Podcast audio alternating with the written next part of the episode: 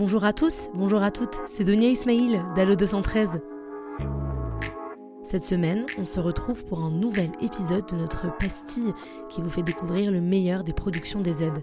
C'est le top d'Allo 213.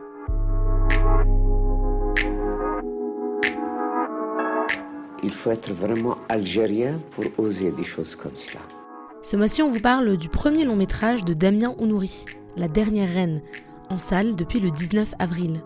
J'ai eu de la chance, j'ai pu euh, le voir en avant-première en novembre dernier, lors du festival du film franco-arabe de Noisy-le-Sec. Et j'ai pu rencontrer Dali Ben Salah, qui interprète Harouj Barberousse, et son réalisateur, Damien Ounouri. Cette peinture historique, digne héritière des plus grandes tragédies grecques, a été une véritable révélation pour moi, dans ce qu'elle raconte de l'Algérie pré-ottomane, une période que l'on ne connaît que si peu. Alors qu'il est appelé par les Algérois pour libérer la ville du joug espagnol, le pirate Harouj Barberousse prend le pouvoir du royaume. Une femme lui tient tête, la reine Zafira, épouse du feu roi d'Alger, Salim Toumi, interprétée par Adila Bendimerad.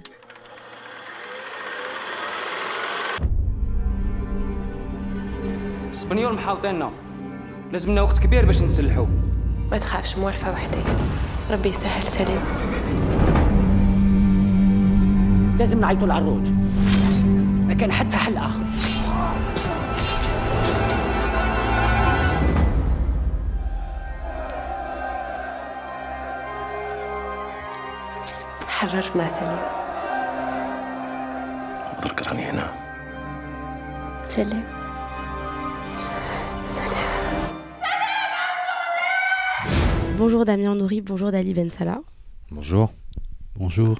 Alors, euh, on est très ravis de vous accueillir dans cet épisode bonus d'Allo 213. La dernière reine raconte l'histoire, euh, ou la légende, on en parlera d'ailleurs, parce qu'on ne sait pas si vraiment elle a, elle a existé ou non, cette femme Zafira.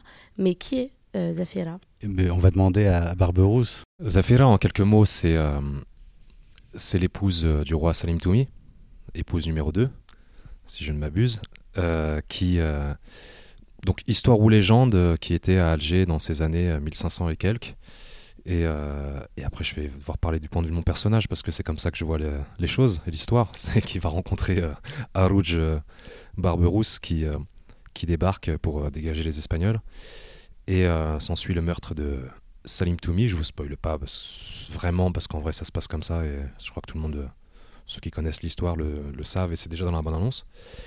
Et, et voilà, c'est ce personnage qui est peint par, par Damien et interprété par Adila Benjimerad, qui est haute en couleur et qui est très forte, qui va devoir affronter des, des péripéties euh, surhumaines. Ce personnage va être dépossédé de tout, dépossédé d'amour, de vie, et, euh, et voilà, va devenir euh, un monstre au sens, euh, au sens beau, s'il y en a un. Et vous connaissez cette histoire, vous, de la légende de Zafira? Pas du tout. Non, c'est c'est en même temps ce qui moi me touche dans ce travail, c'est que parfois on voilà quand on lit un scénario, on aime être surpris par une histoire qu'on n'aurait pas pu imaginer, qu'on n'aurait pas pu rêver. C'est tout de suite un, un bon point pour un, un film qu'on a envie de voir. Et là, il y a cette euh, fresque euh, mythologique, historique, et on apprend énormément de choses. Et euh, vous, Damien Nouri, comment vous découvrez euh, cette histoire? Donc moi, c'est Adila qui m'en a parlé euh, quand on a commencé le projet. Et pareil, j'en avais jamais entendu parler. Elle m'a dit, j'ai envie de monter ça au théâtre. C'est l'histoire de la reine Zafira. Alors les historiens se battent sur son existence. Et je lui ai dit, non mais attends, cette histoire-là, c'est du cinéma. C'est- trop beau. Et tu me dis que c'est face à Barberousse. Je, je veux voir ça sur un, grand écran. Et du coup, on a commencé à chercher. C'est vrai qu'en en parlant, c'est une histoire que les Algérois connaissent bien et qui est un petit peu dans la mémoire populaire. Euh, après, ce qui nous intéressait, c'était de se dire, bah, si elle n'a pas existé, pourquoi on a eu besoin de l'inventer? Et si elle a existé, pourquoi on l'a effacée? Et l'autre avantage du cinéma, euh, notamment en fiction, c'est que bah, on peut tout se permettre. Et donc, un personnage légendaire, ça offre beaucoup de liberté. Et c'était quand même assez génial de trouver quel chemin aurait cette femme dans un milieu à la base assez masculin, de guerre, euh, tenu par des hommes, et surtout comment, si vraiment elle a été face à, à Baba Harouj, comment elle peut tenir face à, ce, face à lui qui est réel, mais qui est une vraie légende. C'est-à-dire que les pays à ce moment-là, les pays européens tremblent devant lui.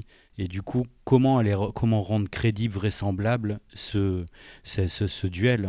Et c'est vrai qu'après, le, régime, le, le style de la, tragédie, le, le registre de la tragédie permet de, de pousser ça et de quelque part d'en faire des alter ego. La première que je le voyais, et donc le premier truc que j'ai eu directement en tête en sortant, c'est, on dirait une tragédie grecque, quoi. Même les, les, euh, les scènes, on aurait dit une peinture. Est-ce que c'était ce que vous vouliez, euh, Damien Nourri, qu'on ait l'impression que ça soit euh, une histoire sortie d'une tragédie grecque ou romaine? Euh, oui, clairement, il y a un peu de ça. De... Avec Adila Bendimerad, on aime beaucoup hein, tout ce qui est tragédie antique. Et donc, un peu des personnages comme ça, bigger than life, et d'aller euh, construire une tragédie. C'est vrai que moi, en termes de référence, euh, j'avais quand même pas mal Shakespeare en tête, notamment parce que Orson Welles a fait, des, a fait Macbeth et Othello avec des très petits budgets. Donc, c'est des films que j'ai un peu disséqués pour me dire, ah, en fait, on peut aller faire un film d'époque euh, avec euh, sur un mode un peu plus artisanal. Et donc, euh, c'est après Adila a ce, ce bagage un peu littéraire euh, qui fait qu'on a par exemple structuré le film en actes, en cinq parties. Euh, donc il y avait cette envie, cette envie-là, ouais, d'aller dans le temps, film d'époque, et en même temps d'inscrire nos personnages historiques dans une tragédie, donc quelque part dans un modèle littéraire, voire cinématographique plus, large. hyper intéressant dans ce film, euh, donc évidemment la légende, est, comme on a dit, c'est vraiment, on dirait un conte qu'on nous raconte. Réellement, c'est incroyable. Mais à côté de ça aussi, c'est la période qu'il couvre. Donc on est au XVIe siècle, c'est une histoire que c'est qu'on n'a jamais vue au cinéma finalement, une période de l'Algérie qu'on n'a jamais vue au cinéma.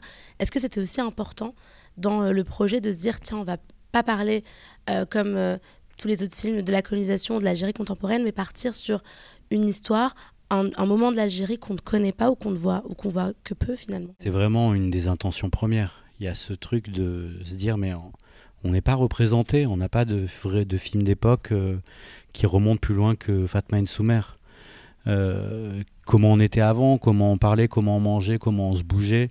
Euh, Il y a vraiment cette envie d'avoir une représentation, d'entendre parler la Derja au XVIe siècle. On l'a jamais vu dans un film.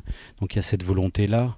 Moi, en tant que qu'Algérien en France, il y il y avait aussi des choses qui m'énervaient politiquement quand j'entends parler de, du négationnisme ici, quand on dit qu'avant le colonialisme, il n'y avait rien en Algérie. J'ai vraiment, alors que c'est faux, mais colporté par les médias, je voulais le mettre en scène, le montrer. Donc il y a cette envie-là de se dire, mais non, on a une histoire et, elle est riche. Et euh, il y a ce truc où c'était un moment, euh, une ville d'aventure, pleine de désirs, où tout était possible. Alors qu'à l'inverse, en Europe, c'était l'Inquisition. Donc on est en pleine, euh, on est en, pleine période euh, vraiment d'obscurantisme et religieux pour le coup, avec des monarchies euh, de droit divin, euh, autrement dit des dictatures. C'était super rafraîchissant de montrer que bah, qu'à l'époque le centre du monde c'était pas l'Occident mais plutôt la Méditerranée, que ça se construisait autour de ça et que Alger était une place en devenir qui allait devenir une place forte. Et finalement aussi dévoiler cette histoire aux Algériens qui ne connaissent pas. Par exemple, moi, je suis, je suis franco-algérienne et avais, je ne savais pas du tout qui était Zafira. Et c'est vrai que c'est important d'avoir ce genre d'image parce que dans la construction de l'identité, c'est primordial. Bah oui, tout à fait. Et pour revenir à votre question sur euh, légende ou réalité, au final, même si c'est juste une légende, c'est une légende du XVIIe siècle. Donc ça veut dire que ça fait quatre siècles qu'elle existe euh, dans les contes et dans les récits. Et du coup, elle fait partie de notre patrimoine immatériel, mais elle fait partie du patrimoine. Du coup, ça devient tout à fait, je dirais, légitime, même si on n'a pas besoin de l'être au cinéma, mais en tout cas de raconter, de tenter de mettre ça à l'écran. Euh, Dali Ben Salah, vous interprétez donc le, le rôle d'un des frères Barberousse. Quand vous recevez ce script-là, vous acceptez directement. Enfin, quand vous le lisez, qu'est-ce que vous ressentez à ce moment-là? C'est une belle découverte de. Enfin, déjà, il y a un truc un peu. J'ai envie de dire lunaire de, de trouver ce scénario. euh, ok, des pirates en Algérie, c'est un peu comme ça qu'on a l'impression que le, le projet va se passer. Et, euh, et c'est c'est- ouais, c'est très riche historiquement. Il y a, une belle fresque qui, qui, euh, commence à se dessiner. Donc c'est euh, complètement. euh, ça rejoint le rêve de gosse de se dire bon, Pirates des Caraïbes, on ne sera pas dedans, mais on, va, faire l'équivalent au bled. Il y a, un peu de ça. Et en même temps, ouais, ça rejoint ce qu'on disait depuis tout à l'heure, c'est le, côté historique, mythologique. Il y a, le rêve d'enfant, le, côté acteur où on, se dit qu'on va va pouvoir complètement plonger là-dedans, s'en amuser et s'enrichir culturellement. Comment vous vous préparez à un rôle aussi puissant, aussi fort? Avant tout, il y a quand même une, euh, une petite différence d'âge entre euh, le, le personnage et moi. Donc il y avait, euh, je pense, dans l'esprit de Damien, comment, comment rendre ce personnage de Harouj à l'écran plus, plus âgé, plus buriné, plus. Euh, comment dire, qui, qui a, voilà, qui a vécu euh, énormément de choses et qui a sillonné la Médi- Méditerranée. Donc ça passe forcément par, euh, par euh, la, la présence physique, donc par le corps. Donc il y avait. euh, voilà, on va dire, euh, de base, une petite condition euh, physique que je me suis imposée pour, euh, pour avoir l'air crédible de, en, en grand chef. euh, Grand chef pirate. Le parcours est assez clair pour mon, pour mon personnage avec euh, Damien, Adila, euh, surtout Damien, on en a beaucoup parlé. C'est qu'on a quelqu'un qui arrive qui est, qui est immense, qui fait peur, mais qui finalement euh, décide de, de se poser, qui, qui s'est assagi, qui commence à devenir un peu plus. euh, qui montre qu'il est plus cérébral que ce qu'on imaginait de lui. On a, on a l'impression d'accueillir un sauvage, et finalement, c'est quand même un. C'est quand même quelqu'un d'a- d'assez réfléchi et qui ne veut plus euh, être corsaire, mais, mais roi. Et c'est tout de suite une autre histoire. Donc, donc voilà, il faut se laisser traverser par ce genre de choses. Et avant tout, c'est un travail de texte et de et les costumes. Franchement, faut, faut le dire, les costumes ça aide quand on part sur un film d'époque et que les costumes sont si beaux, si euh, riches, si, variés. Quand on met le costume, tout de suite, il se passe quelque chose. On se tient différemment. On se tient différemment. Ça, c'est toujours le petit euh, truc en plus. La dernière reine, c'est un film audacieux d'époque avec, comme euh, vous l'avez dit tout à l'heure, de, des costumes somptueux, des décors magnifiques. Comment s'est passée la phase de conceptualisation?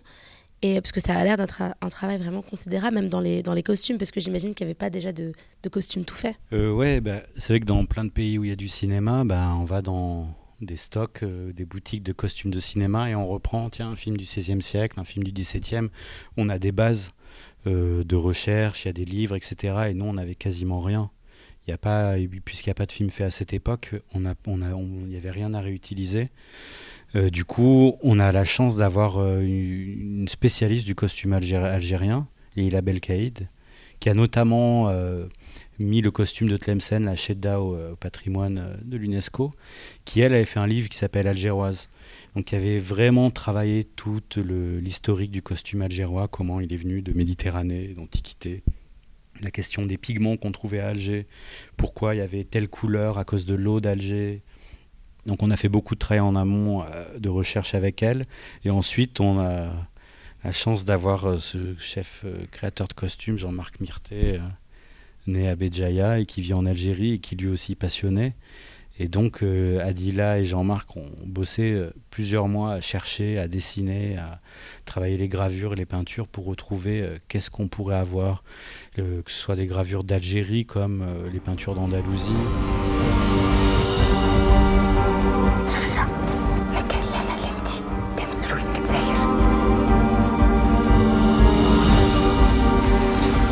كان خويا انا ما نقدرش خويا إذا باش انت المجرم من القاح Et euh, quel est le message que vous voulez que le spectateur euh, garde en tête en, re- en sortant de, de la séance, après avoir vu Zafira, la dernière reine Bah, ce qui serait super, c'est que ça, comment on va dire, que, que les gens, euh, bon, euh, sortent et soient, soient contents de ce qu'ils aient vu a- avant tout, mais que, comment dire, qu'ils aient l'impression qu'on est, je parle pour le, public euh, algérien, franco-algérien, qu'ils aient l'impression qu'on ait rajouté une case qui leur manquait, mais ils n'étaient pas au courant qu'elle leur manquait.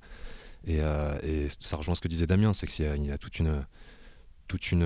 un pan d'histoire, un énorme pan d'histoire qui est complètement méconnu. Et là, si ça peut titiller euh, leur curiosité pour aller se pencher sur des livres ou d'autres des récits de l'époque et qui sait si un, voilà, un jeune cinéaste algérien derrière qui veut réaliser une série sur cette époque ou avant même voilà mais juste au moins ce petit euh, ce petit euh, ouais ces petites cases qui dit voilà il s'est passé euh, il s'est passé des choses et et, et voilà c'est cadeau C'est vrai que si ça peut venir combler un. Alors qu'on n'en était pas conscient, et moi-même, hein, d'un seul coup se dire Waouh, on, on avait ça et donner un peu de fierté, de, d'envie d'en savoir plus, de donner des repères qu'on qu'on nous transmet pas, ce serait génial. Et après, moi, mon simple envie, c'est qu'il y ait du plaisir à voir le film, et limite du plaisir à le revoir.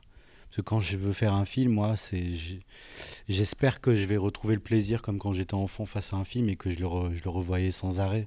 J'aimerais bien arriver à faire des films qu'on a envie de revoir et qui vieillissent pas et, et devant lesquels on prend toujours du plaisir. Et c'est vrai que si on peut en même temps euh, euh, combler des trous, des manques, des vides, bah, et faire réfléchir, c'est c'est génial. Bah, merci beaucoup. Merci à vous.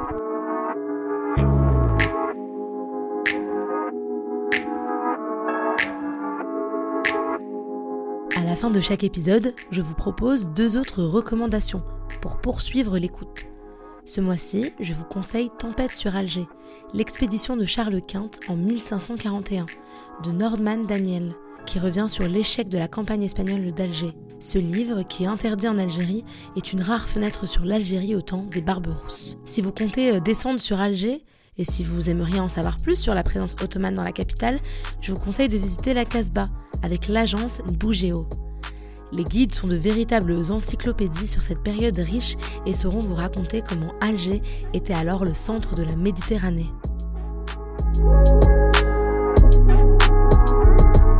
Vous venez d'écouter le top d'Allo 213, la pastille qui vous fait découvrir les meilleures productions des aides. On espère que cet épisode vous a plu. Ce podcast, produit par Arabia Vox, est à retrouver sur toutes les plateformes. Abonnez-vous à notre flux pour connaître les sorties d'épisodes.